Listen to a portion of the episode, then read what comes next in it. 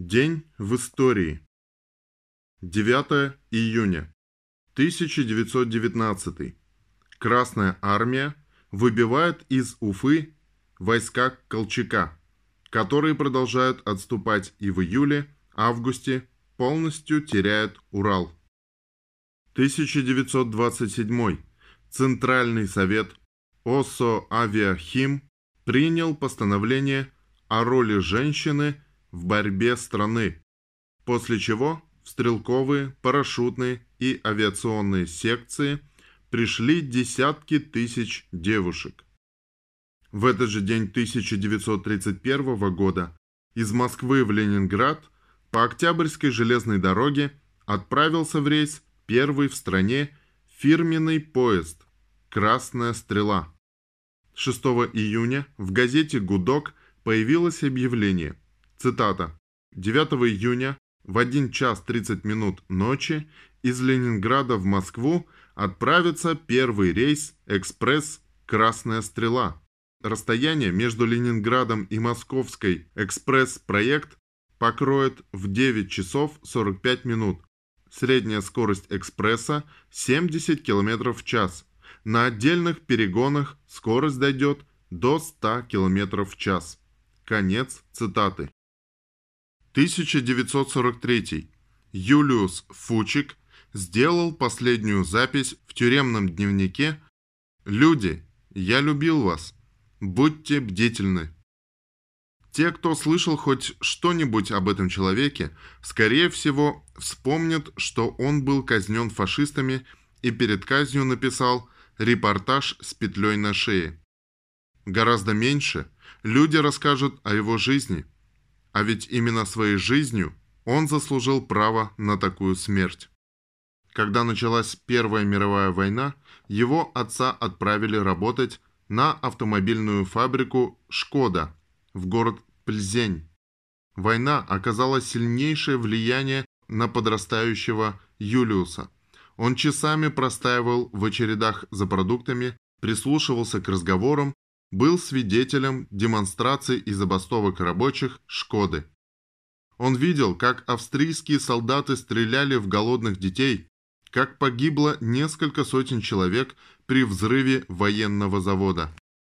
«Я не мог не понимать», – писал он, – «что в мире, где люди против собственной воли убивают друг друга, будучи полны жажды жизни, что-то делается не так». Октябрьская революция показала, как можно найти выход из тупика? Ее эхо разнеслось по всем странам Европы. Советская Россия для многих стала вдохновляющим примером. Когда в Чехословакии была создана коммунистическая партия, 18-летний Юлиус одним из первых вступил в ее ряды. Будучи редактором, Юлиус никогда не засиживался у рабочего стола, предпочитал видеть самое главное своими собственными глазами. Он посетил Австрию в дни антифашистского восстания рабочих и Германию после прихода нацистов к власти, оба раза без документов и с немалым риском для жизни.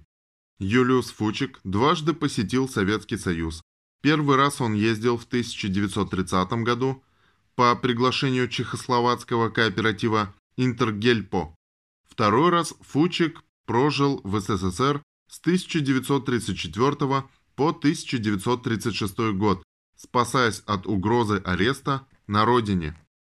В Советском Союзе он не чувствовал себя иностранцем, да и мало кто принимал его за иностранца, ведь на стройках индустриализации работали люди самых различных национальностей, и легкий акцент Фучика никого не смущал.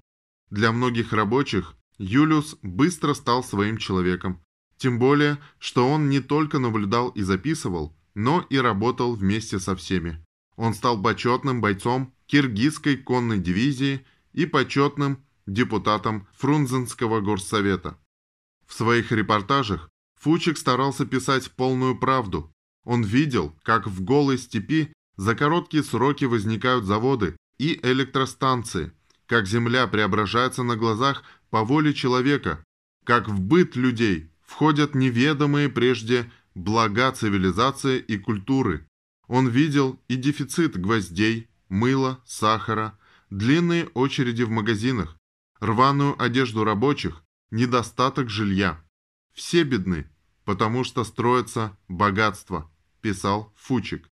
И самое главное завоевание нового мира он считал то, что рабочие люди знают, ради чего они трудятся, чувствуют себя хозяевами своей судьбы и своей страны.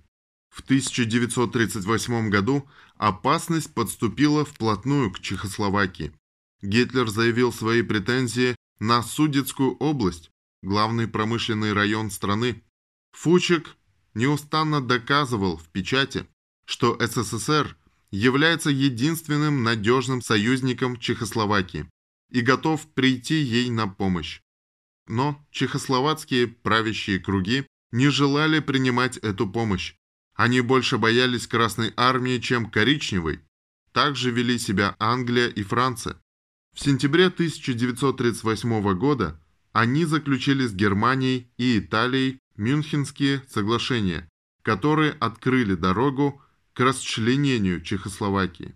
После Мюнхенской капитуляции деятельность партии и вся ее печать была запрещена. Когда в 1940 году нацисты оккупировали уже всю Чехословакию, Фучик узнал, что его ищет гестапо. Под именем учителя Ярослава Горока он скрывался в Праге на разных квартирах. Он стал одним из главных деятелей подпольного ЦК Компартии, руководил всей издательской работой. 24 апреля 1942 года гестаповцы ворвались в квартиру, где Фучик встречался с партийными товарищами. Все арестованные были брошены в тюрьму Панкратс. Несмотря на пытки и издевательства, которые пришлось вынести Юлиусу, он не сломался, не выдал ни имен, ни явок, ни шифров. Более того, он как коммунист не прекращал своей работы, оставаясь на связи с товарищами.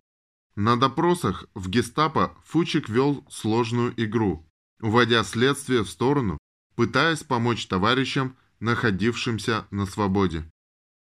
Фучик был стойким, потому что был твердо убежден в своей правоте, а эта убежденность помогла ему написать в нечеловеческих условиях свою главную книгу «Репортаж с петлей на шее» чтение которой давало силы борцам с фашизмом в разных странах. До последнего дня он оставался полным сил и любви к жизни и к людям. Он был казнен 8 сентября 1943 года. Книги Фучика получили широкую известность во всем мире, а его имя было увековечено в названиях улиц, заводов, парков и даже горной вершины в Киргизии. После реставрации капитализма в Восточной Европе большинство этих названий было стерто, и имя Фучика стало нецеленаправленно дискредитироваться. На его родине новые власти обвинили его в сотрудничестве с гестапо и подвергли сомнению подлинность репортажа с петлей на шее. Многие ученые встали на защиту доброго имени Фучика, и независимая комиссия в 1995 году доказала необоснованность этих обвинений. Нет больше пика Юлиуса Фучика и в Киргизии. Там, где он видел дружбу народов и совместный труд на общее благо, теперь снова царят отсталость, нищета, религиозный фанатизм и межнациональные конфликты. Перечитывая его книги сейчас, мы понимаем, что сохранить завоевание еще важнее, чем их добиться. И еще более глубокий смысл приобретают знаменитые слова Фучика.